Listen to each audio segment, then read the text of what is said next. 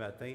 Alors, euh, on va plonger euh, dans le chapitre 4 ce matin de l'épître de Jacques. Alors, il y a un petit passage, comme vous l'a dit euh, Yannick la semaine dernière, qu'on a, qu'on a dû passer. On va y revenir dans les prochaines semaines. Mais ce matin, on va s'attarder plus spécifiquement au chapitre 4 de l'épître de Jacques, où est-ce qu'on nous parle d'un sujet très particulier, un sujet que j'en suis convaincu, vous, vous ne faites jamais affaire dans vos vies, c'est-à-dire les conflits.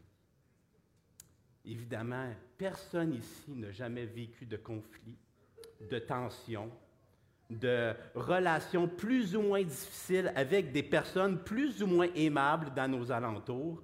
Les conflits, ça fait partie de notre quotidien.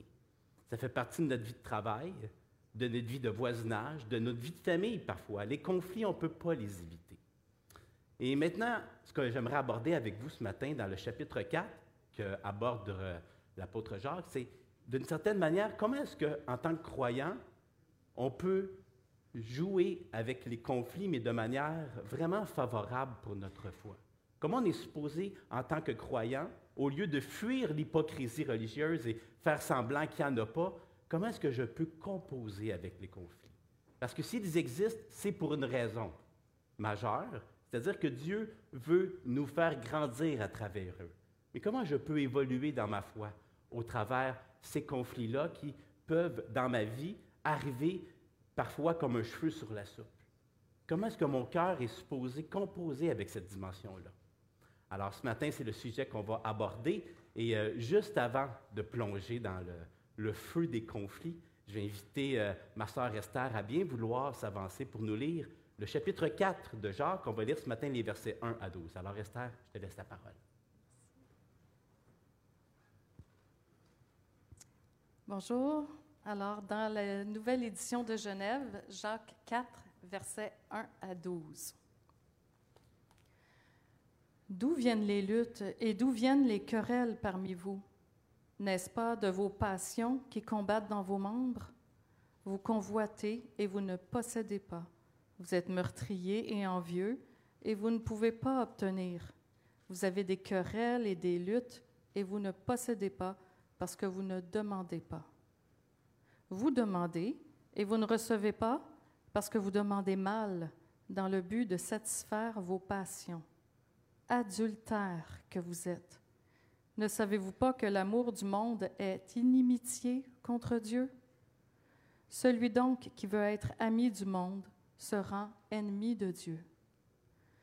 Croyez-vous que l'Écriture parle en vain? C'est avec jalousie Dieu chérit l'Esprit qu'il a fait habiter en vous. Il accorde au contraire une grâce plus excellente. C'est pourquoi l'Écriture dit, Dieu résiste aux orgueilleux, mais il fait grâce aux humbles. Soumettez-vous donc à Dieu. Résistez au diable, et il fuira loin de vous.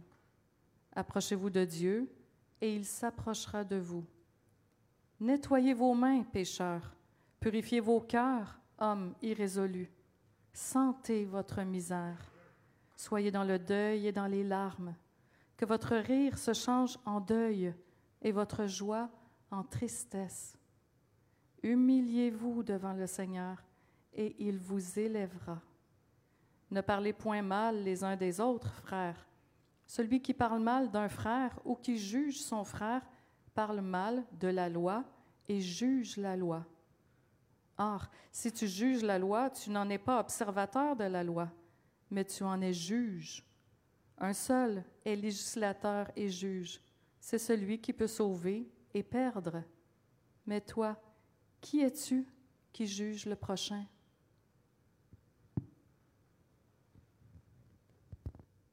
Merci beaucoup, Esther.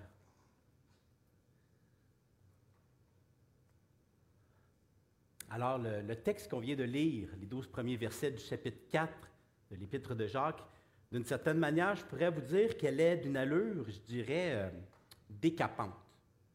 Des mots assez radicaux, des mots où est-ce que Jacques, il va d'une manière assez colorée et radicale pour entretenir un aspect de la vie chrétienne qui nous est tous commune, c'est-à-dire nos conflits relationnels. Qui d'entre nous n'a jamais expérimenté de vivre des tensions ou même une certaine querelle avec quelqu'un d'autre, que ce soit dans notre entourage, dans notre voisinage, dans notre famille, au travail, ou même avec un patron, c'est relativement quotidien ou même commun de vivre des tensions les uns avec les autres. Que ce soit même dans une famille tissée serrée, les disputes et les mésententes peuvent surgir souvent, plus souvent qu'autrement. Même quand on ne le veut pas, à chaque occasion dans la vie, il y a tout le temps des opportunités ou des occasions conflictuelles qui se présentent à chaque heure de notre existence. Pourtant, lorsqu'il aborde le sujet, l'auteur, c'est-à-dire Jacques ici, il ne fait pas dans la dentelle. Il ne va pas d'une main morte lorsqu'il parle des conflits. Au lieu de minimiser les conséquences ou même l'impact que peut avoir le conflit, Jacques approche, son approche face au phénomène des conflits est claire, nette et précise.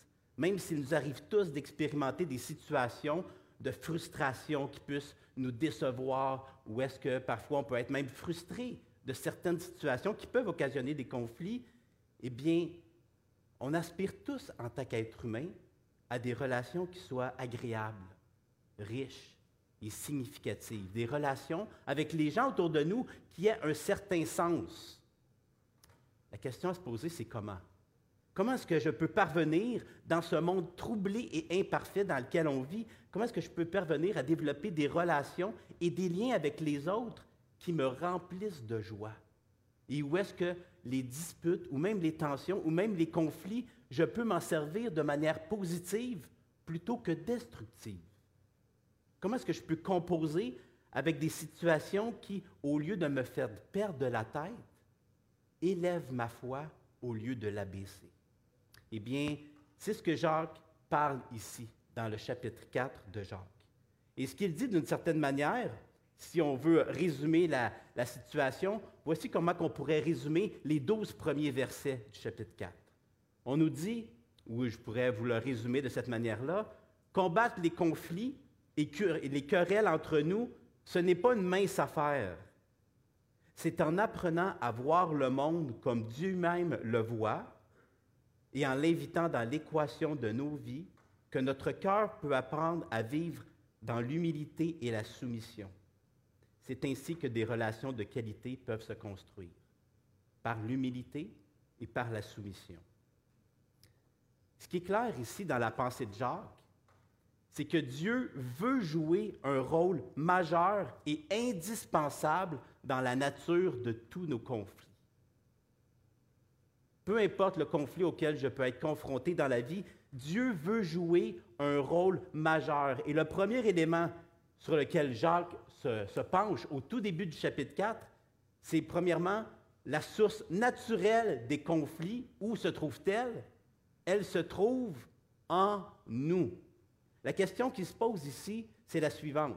Tout de suite au chapitre 4, d'où l'être humain tire-t-il sa capacité à pouvoir se disputer et entrer en conflit avec quelqu'un d'autre? que ce soit avec notre frère ou notre sœur, avec un ami, un collègue de travail, un patron, euh, quelqu'un qui nous est proche, nous sommes, nous sommes tous susceptibles d'entrer dans un rapport de force plus ou moins tendu avec une autre personne. D'où cela provient-il exactement? Eh bien, regardez ce que nous dit Jacques dans les, euh, dans les premiers versets. Il nous dit ceci.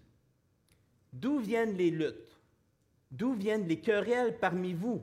N'est-ce pas de vos passions qui combattent dans vos membres? Vous convoitez et vous ne possédez pas.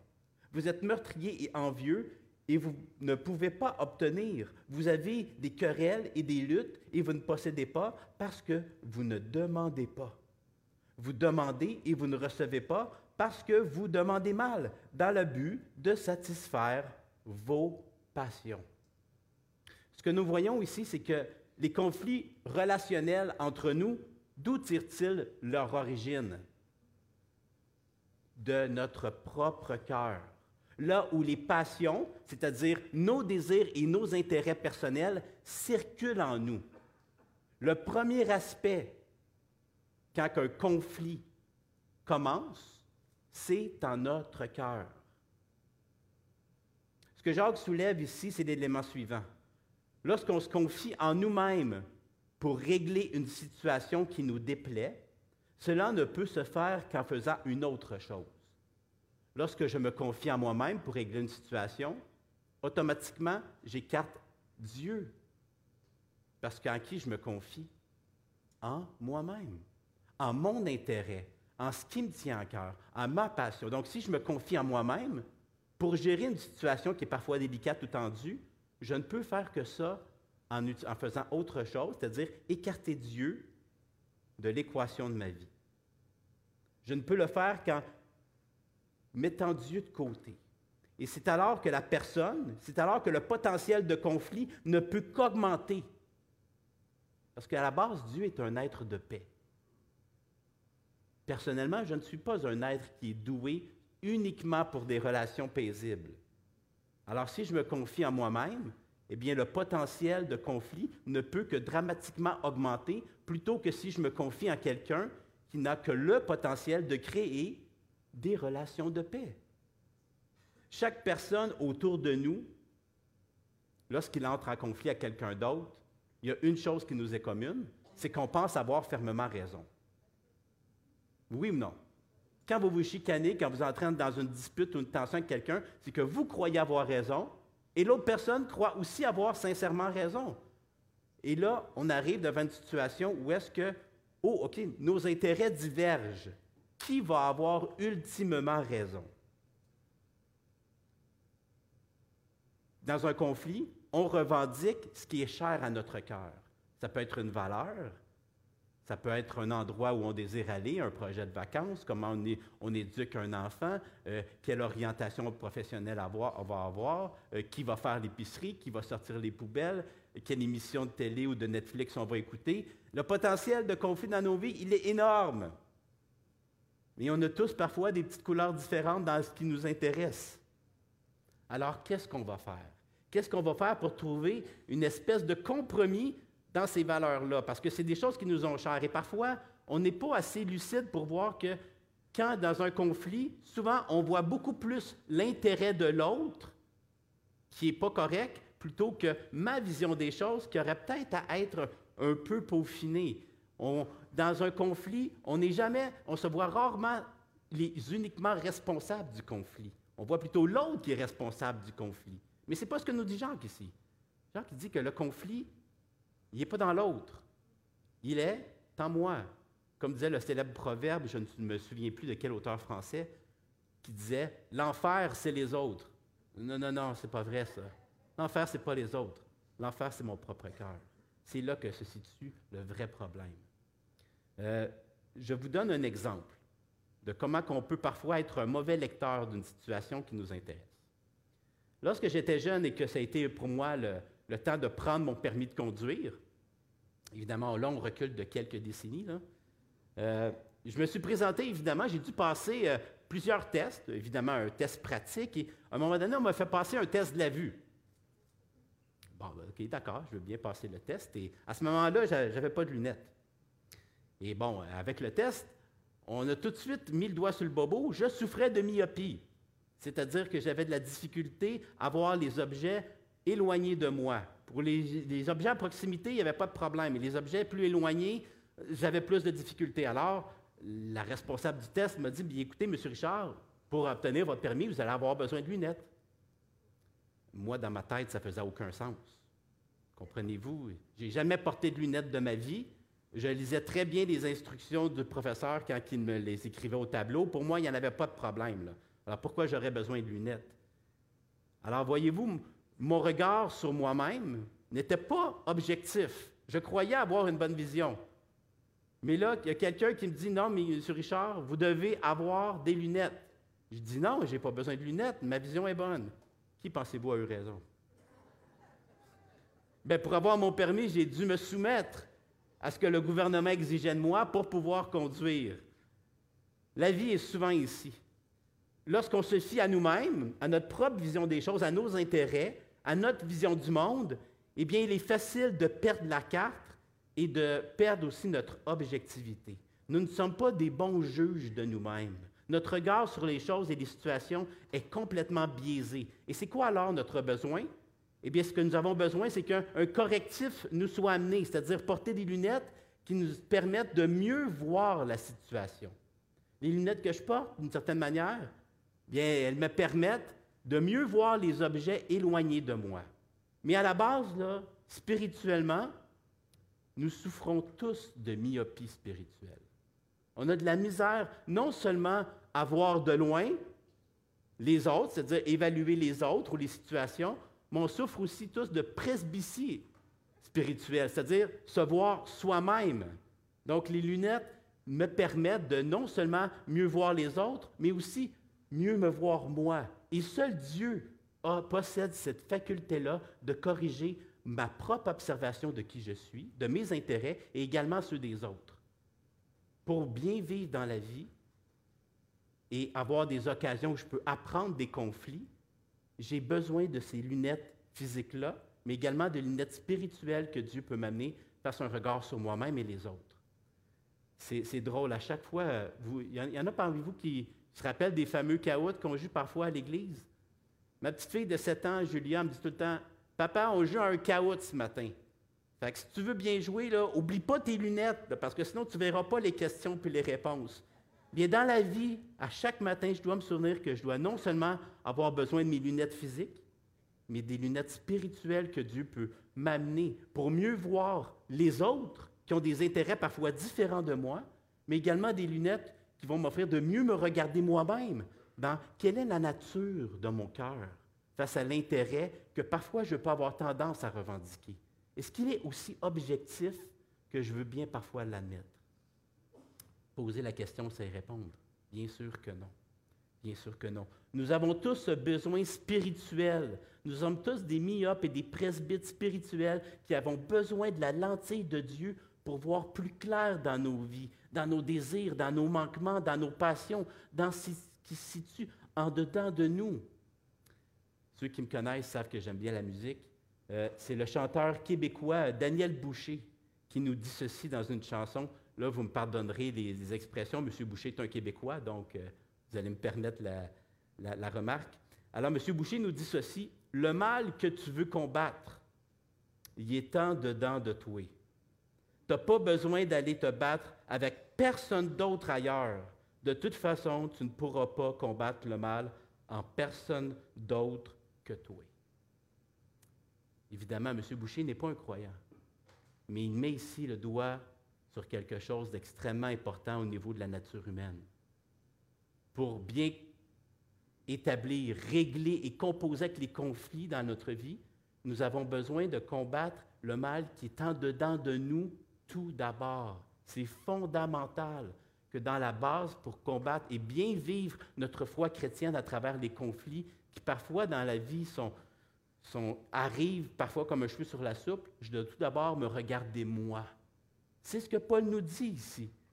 Si un myope doit porter des lunettes pour voir plus loin que le bout de son nez, il, le presbyte, lui, il a besoin de regarder vers lui-même afin de s'assurer que ce qui est dans son cœur est honorable, qu'il est pur et qu'il peut nous aider à régler des conflits qui parfois ne sont pas si difficiles que ça à régler. Jacques nous dit même que c'est là le principal obstacle dans les conflits. C'est nous-mêmes. Nous ne possédons pas parce que nous ne demandons pas. Dire, ah Seigneur, je vis tel conflit avec telle personne. S'il vous plaît, au nom de Dieu, au nom de ton Fils Jésus, change-la. Pas change-moi, change-la. Non, non, on ne regarde pas vers la bonne personne. Jacques nous dit également, lorsque nous demandons, cela ne nous est pas donné parce que nous demandons mal. Nous demandons avec de mauvais motifs qui sont centrés sur nos passions. Voilà comment les conflits naissent lorsque je suis centré sur mes intérêts, mes passions, ce qui me tient à cœur. Jacques en vient même à dire que lorsque nous faisons ça, lorsque nous sommes centrés sur nous-mêmes dans les conflits, il en vient même à dire que c'est ce qui fait de nous, et là il ne va pas avec le dos de la cuillère, il dit, c'est ce qui fait de nous des meurtriers. C'est ce qui fait de nous des envieux. Il met ceux qui sont centrés sur eux-mêmes, dont je suis le premier coupable, sur la même ligne que quelqu'un qui commet un meurtre. Ça nous met sur le même pied d'égalité, moralement parlant. Évidemment, Jacques n'y va pas ici avec le dos de la cuillère. Il met vraiment le doigt sur le bobo et là où ça fait mal, Et en fait, la conclusion à laquelle Jacques en arrive est assez percutante. Et c'est là mon deuxième point ce matin, c'est que le constat spirituel des conflits. Quelle est la conclusion à laquelle l'auteur en arrive au sujet des conflits? Eh bien, pour lui, c'est clair comme de l'eau de roche. Et voici ce qu'il nous dit entre les versets 4 à 6 à ce sujet. Il nous dit, et là, n'oubliez pas, Jacques parle à des croyants. Il dit adultère que vous êtes.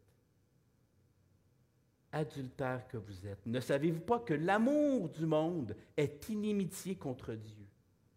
Celui, donc qui veut être ami du monde sera ennemi de Dieu. Croyez-vous que l'Écriture parle en vain?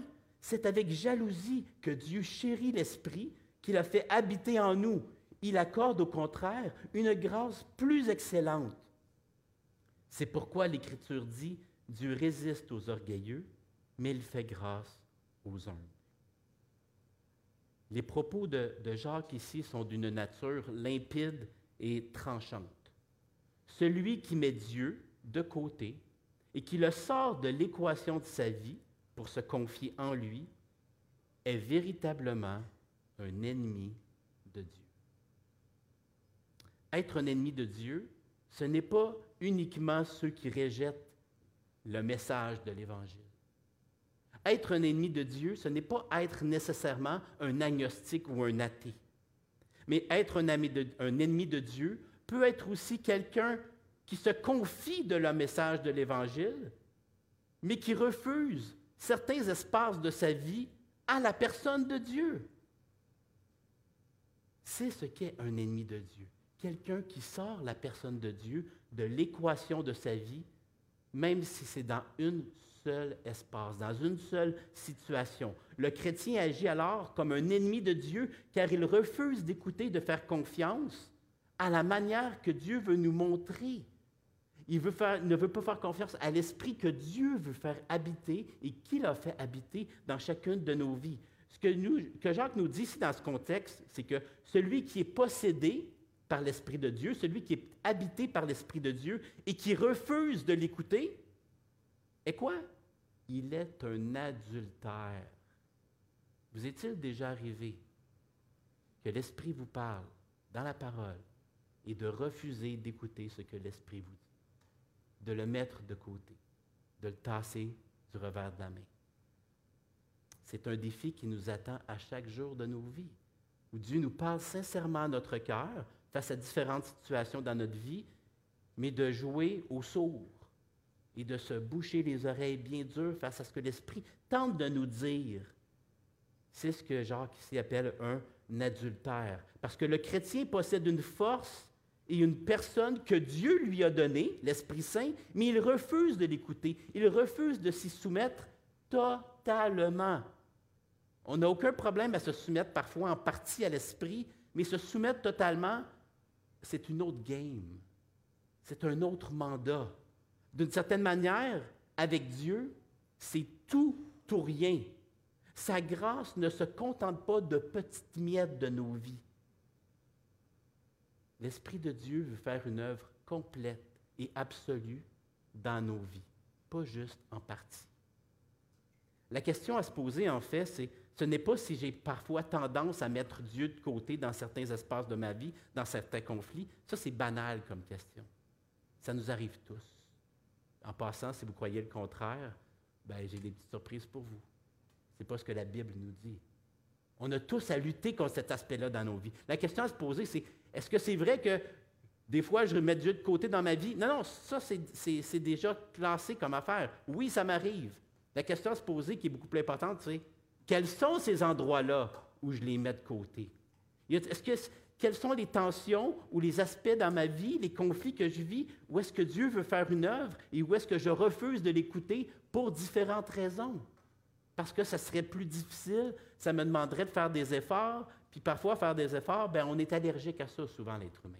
On est d'une nature parfois un peu plus paresseuse. La question à se poser, c'est quel est l'endroit, Seigneur, où tu veux faire une œuvre à laquelle parfois je peux avoir tendance à résister? Pour moi, personnellement, je vous dirais que l'endroit où euh, je m'écoute le plus, et où est-ce que je résiste parfois à Dieu dans ma vie, c'est lorsqu'il arrive une situation ou un pépin de dernière minute et que je dois régler le problème le plus rapidement possible. Ça vous est déjà, déjà arrivé de vivre ce genre de situation-là? Il arrive quelque chose, une problématique, et là, il faut, faut, régler. Il faut le régler dans la minute, le problème. Il faut que ça se fasse rapidement. Moi, quand ce genre de situation-là arrive, il faut que le problème ne soit pas réglé pour hier, il faut qu'il soit réglé avant hier, comprenez-vous? Je suis rapide sur la gâchette quand il y a un problème. Il n'y a pas longtemps de cela, euh, c'est euh, mon, euh, mon, fils le plus, âgé, Louis Jacob, il devait, il devait de l'argent à quelqu'un et il voulait faire un virement par, par son téléphone. Puis il me dit Papa, je n'ai pas le numéro de la personne, pourrais-tu me le donner Dis Bien écoute, c'est pas compliqué, Louis Jacob, gars, au lieu de te le donner, là, moi, moi, je vais le faire, le virement à la personne. Puis, gars, toi, tu, tu me rembourseras, il n'y a pas de problème. Alors, mon gars, moi, je fais le virement à la personne concernée, puis Louis Jacob, il, m'envoie l'argent par, son virement. Je regarde, j'attends. Au bout de deux, trois minutes, il n'y a rien qui apparaît dans le compte. OK, d'accord. Là, la machine commence à partir. Je regarde au bout de cinq minutes, il n'y a rien. Au bout de six minutes, il n'y a rien. Et là, à chaque minute, je regarde mon compte. OK, le transfert, il n'est toujours pas parti, toujours pas rentré. Qu'est-ce que vous pensez qui arrive là? Là, il y a un problème, puis le problème, il doit être réglé. Tout le monde dans la famille savait que, OK, papa, là, il est stressé. Papa, il a un problème, il essaye de le régler, mais il ne se règle pas. Là, je pose mon, mon garçon, t'es sûr que tu l'as envoyé? Là, je dis à Louis Jacob, t'es sûr que tu as envoyé le transfert au bon numéro? Oui, oui, oui, oui, papa, je, te l'ai envoyé. Mais là, ça fait, ça fait 10 minutes, là, puis là, il n'y a rien qui apparaît encore. Là. Là, là, mon cœur commençait à être un peu plus, OK, là, quelle solution je pourrais trouver? Puis, je me confie en moi-même pour régler la situation. Au bout de 20 minutes, qu'est-ce qui arrive? Bon, le, montant rentre.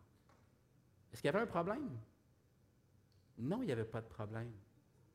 Il fallait juste que je sois patient, que j'attende que les choses se fassent. Là, il y avait un potentiel de conflit qui est arrivé, une tension, je dois apprendre à me confier beaucoup plus en toi face à un problème virtuel que je et même fictif que je m'invente moi-même. Est-ce que ça vous est déjà arrivé de vous énerver vous-même? Ça m'arrive constamment. Où je m'énerve complètement à propos de qui je suis. Ma tête essaie à tout prix de, régler un problème rapidement, mais n'y arrive pas c'est exactement ce qui s'est passé pour moi. Je m'énervais à force de vouloir régler un problème. Mais dans la situation, je comptais sur moi-même afin de régler un problème qui, dans les faits, n'existait même pas. J'ai agi comme un adultère. J'avais un esprit, l'esprit de Dieu, qui aurait pu me permettre de trouver une très grande sérénité dans la situation, mais j'ai refusé d'écouter la personne que Dieu m'a permis d'avoir en moi-même pour être capable de bien vivre cette tension-là. Pourquoi? Bien parce que je m'écoutais moi-même. J'ai, possédé quelque chose, mais j'ai l'esprit, mais j'ai refusé de l'écouter. J'ai refusé de me soumettre à cette personne-là que Dieu a mis en moi pour me confier plutôt en qui? En moi-même, en mes émotions, en ce qui se passait en moi face à un problème que j'essayais de régler, mais que je n'arrivais pas. Qui me dit que Dieu, par cette situation, ne tente pas de me montrer ou de m'apprendre quelque chose? Miguel, tu veux te confier en toi, là? Bien, regarde bien, je vais te montrer que le transfert que ton fils t'a envoyé, là, te le donnerai pas dans cinq minutes, je vais te le donner dans une demi-heure. Juste pour te tester. À qui tu vas te confier? Pour régler cette tension-là qui peut t'habiter, puis évidemment influencer ta relation avec les autres, parce que pendant ce temps-là, là, ma femme, mes autres enfants me voyaient bien que, OK, papa, là, là il, est, il n'est pas lui-même. Il n'est pas aussi zen, il n'est pas aussi paisible que d'habitude. On voit qu'il est un peu plus stressé, il est un peu plus énervé, il parle plus vite, il parle un peu plus fort. Et c'est drôle, quand la situation s'est réglée, ah là, on reconnaît notre papa. Jacques nous mentionne ici que Dieu nous accorde non seulement son esprit, et remarquez l'expression qu'un esprit qu'il chérit avec jalousie. C'est pour ça qu'il nous appelle adultères quand on ne se confie pas dans l'esprit. Parce que cet esprit-là qu'il a mis en nous, Dieu le chérit avec jalousie. Il a mis quelque chose en nous de précieux. Et si on décide de ne pas l'écouter, cet esprit-là, soit par la parole ou par les choses au travers lesquelles Dieu peut nous parler à travers un frère ou une sœur ou des situations, eh bien, dit, écoute, tu préfères te confier en toi? Parfait, vas-y, je te laisse aller, je te laisse te planter comme il faut, là. Quand tu seras bien à terre puis meurtri, tu viendras me revoir. Je vais t'accepter tel que tu es. Dieu, de la manière qu'il travaille, ce n'est pas très compliqué. À travers les conflits, c'est qu'il travaille avec la grâce. Une grâce excellente. Une grâce qui arrive comme une grâce par-dessus une autre grâce, une autre grâce. C'est ainsi que Dieu travaille dans nos vies, dans nos conflits. La grâce de Dieu ne s'épuise jamais. Elle ne se tarit pas. Elle n'arrive jamais à son terme. La grâce de Dieu est l'outil par excellence par lequel il veut être impliqué dans ma vie, dans nos vies, dans vos vies. Mais est-ce qu'il y est vraiment invité? Est-ce que vous pourriez dire ce matin que oui, j'invite Dieu dans tout l'espace de ma vie, dans tous mes jardins secrets, dans tous mes conflits, mes tensions que je peux vivre avec les gens autour de moi, puis que les gens ne sont pas nécessairement au courant, est-ce que je veux inviter Dieu dans tout ce que les gens méconnaissent de moi? Est-ce que nous voulons vraiment le voir agir et intervenir? Dans bien des cas, mes amis, vous savez pourquoi on ne le veut pas? On ne le veut pas parce qu'on sait que quand Dieu nous transforme, ça ne se fait pas sans heure. Ça ne se fait pas dans la facilité. C'est ce que Jacques appelle une grâce excellente. C'est-à-dire, et c'est là le troisième point que Jacques aborde avec nous dans le texte, c'est-à-dire le remède qui est nécessaire au conflit entre nous. Pour que Dieu soit invité et qu'il intervienne dans notre sentiment parfois d'injustice, d'amertume ou de colère qui peuvent susciter des conflits, Jacques nous conduit à la mise en pratique de deux grandes vertus cardinales de la foi chrétienne, c'est-à-dire l'humilité et la soumission. On va lire le restant du chapitre 4. Où est-ce que Jacques nous dit, Soumettez-vous donc à Dieu. Résistez au diable et il fuira loin de vous. Approchez-vous de Dieu et il s'approchera de vous. Nettoyez vos mains, pécheurs. Purifiez vos cœurs, hommes irrésolus. Sentez votre misère. Soyez dans le deuil et dans les larmes, que votre rire se change en deuil et votre joie en tristesse.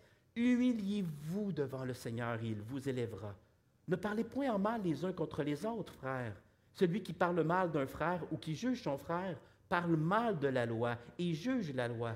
Or, si tu juges la loi, tu n'es pas observateur de la loi, mais tu en es juge. Un seul est législateur et juge. C'est celui qui peut sauver et perdre. Mais toi, qui es-tu qui juge le prochain?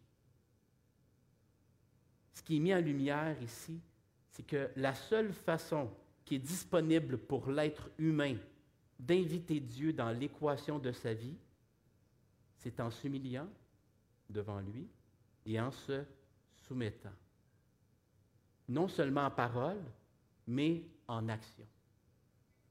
Le terme ici, soumission, qui est utilisé, a euh, dans le grec un double sens. Il y a un sens militaire, où est-ce que ça signifie le fait de se placer sous le pouvoir, l'autorité ou le commandement d'un chef. C'est ça, se soumettre.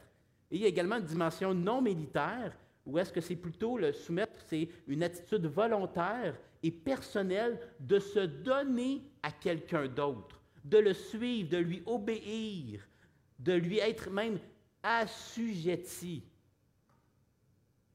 En lisant ça cette semaine, ça me faisait penser à ce texte que l'on trouve en Luc, chapitre 9, verset 23, qui nous dit, c'est Jésus qui parle, Si quelqu'un veut venir après moi, qu'il renonce à lui-même, qu'il se charge chaque jour de sa croix et qu'il me suive. Celui qui voudra sauver sa vie la perdra, mais celui qui la perdra à cause de moi la sauvera. C'est ça, se soumettre à Dieu et s'humilier devant lui. S'oublier soi-même et lui laisser toute la place. Ce qui est mis en relief, c'est que l'être humain, il a deux choix devant lui. Ou bien il décide d'inclure Dieu dans sa vie et de se soumettre à lui, ou bien il décide de le mettre de côté et de lui résister. Il n'y a pas d'entre-deux. Comprenez-vous? C'est tout ou rien. Ou bien je, je le mets de côté et je lui résiste, ou bien je me soumets et je lui fais confiance, puis je me soumets à lui. Dans quel vous voulez être ce matin? Lorsque, lorsque le, Jacques nous parle au verset 8 de homme irrésolu, Jacques signifie par là qu'il nous parle comme étant des gens qui sont indécis, des gens qui font exactement un choix, de référence qui est en nous. Est-ce que nous allons nous soumettre à Dieu ou est-ce qu'on va lui résister? Dans certaines versions, on parle même aussi comme de nous comme étant des êtres qui sommes partagés ou qui avons un esprit double. Dans ma vie, en qui je me confie? En moi-même ou en Dieu? Bien, c'est drôle, il y a des espaces où j'ai plus de facilité dans ma vie à me confier en Dieu, puis il y a des espaces où c'est pas mal plus ardu. Et là où Dieu veut faire une œuvre de miracle et de transformation dans ma vie, c'est pas là où j'ai de la facilité à lui faire confiance. C'est là où j'ai des écueils, où j'ai des, des roches qui m'empêchent dans mon cœur de lui faire totalement confiance. Jacques nous dit ici, d'une certaine manière, arrêtez d'agir comme des gens indécis et partagez entre vous-même et Dieu. Arrêtez et soumettez-vous à lui. Sentez votre misère. Ainsi, il, va y avoir moins de partage entre vous et Dieu dans votre cœur, et Dieu va pouvoir vous élever comme jamais vous-même vous aurez l'occasion d'être élevé. Vous savez, ici au Québec, les gens font souvent de l'urticaire par rapport au concept de la soumission, pour différentes raisons. Euh, il est vrai qu'il y a eu dans le passé beaucoup d'abus face à l'aspect de la soumission. Il y a une soumission qui a été exigée et pratiquée pour des motifs, fourbes et malhonnêtes. Et on a une histoire ici au Québec où est-ce que la soumission n'a pas une très bonne presse. Souvent, on associe la soumission à un geste docile que les gens peuvent avoir lorsqu'ils n'ont pas de colonne, lorsqu'ils ne savent pas se tenir debout.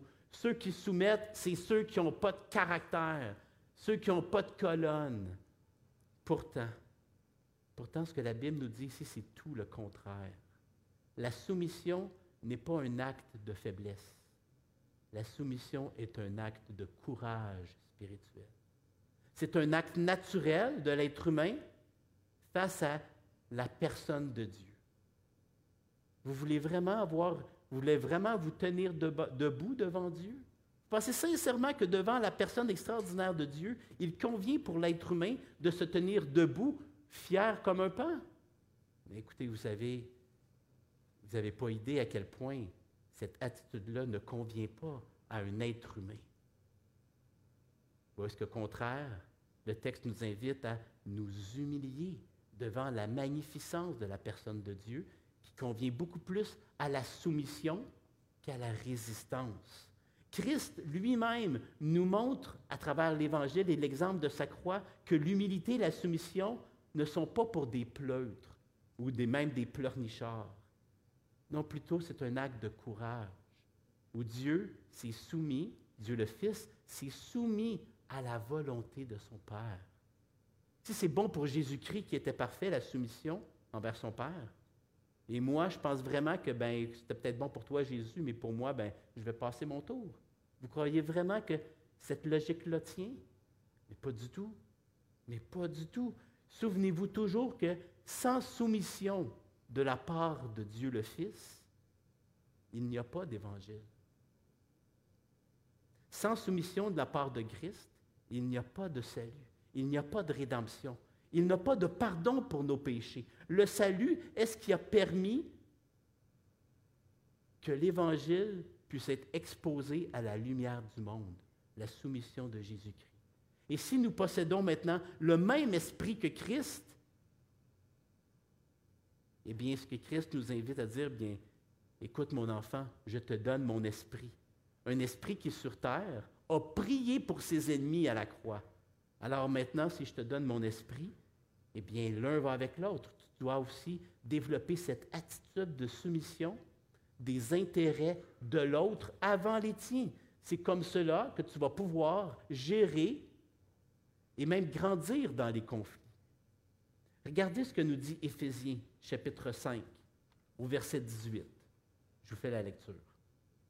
C'est l'apôtre Paul qui nous parle, qui nous dit, ne vous enivrez pas de vin, c'est de la débauche. Soyez au contraire remplis de l'Esprit.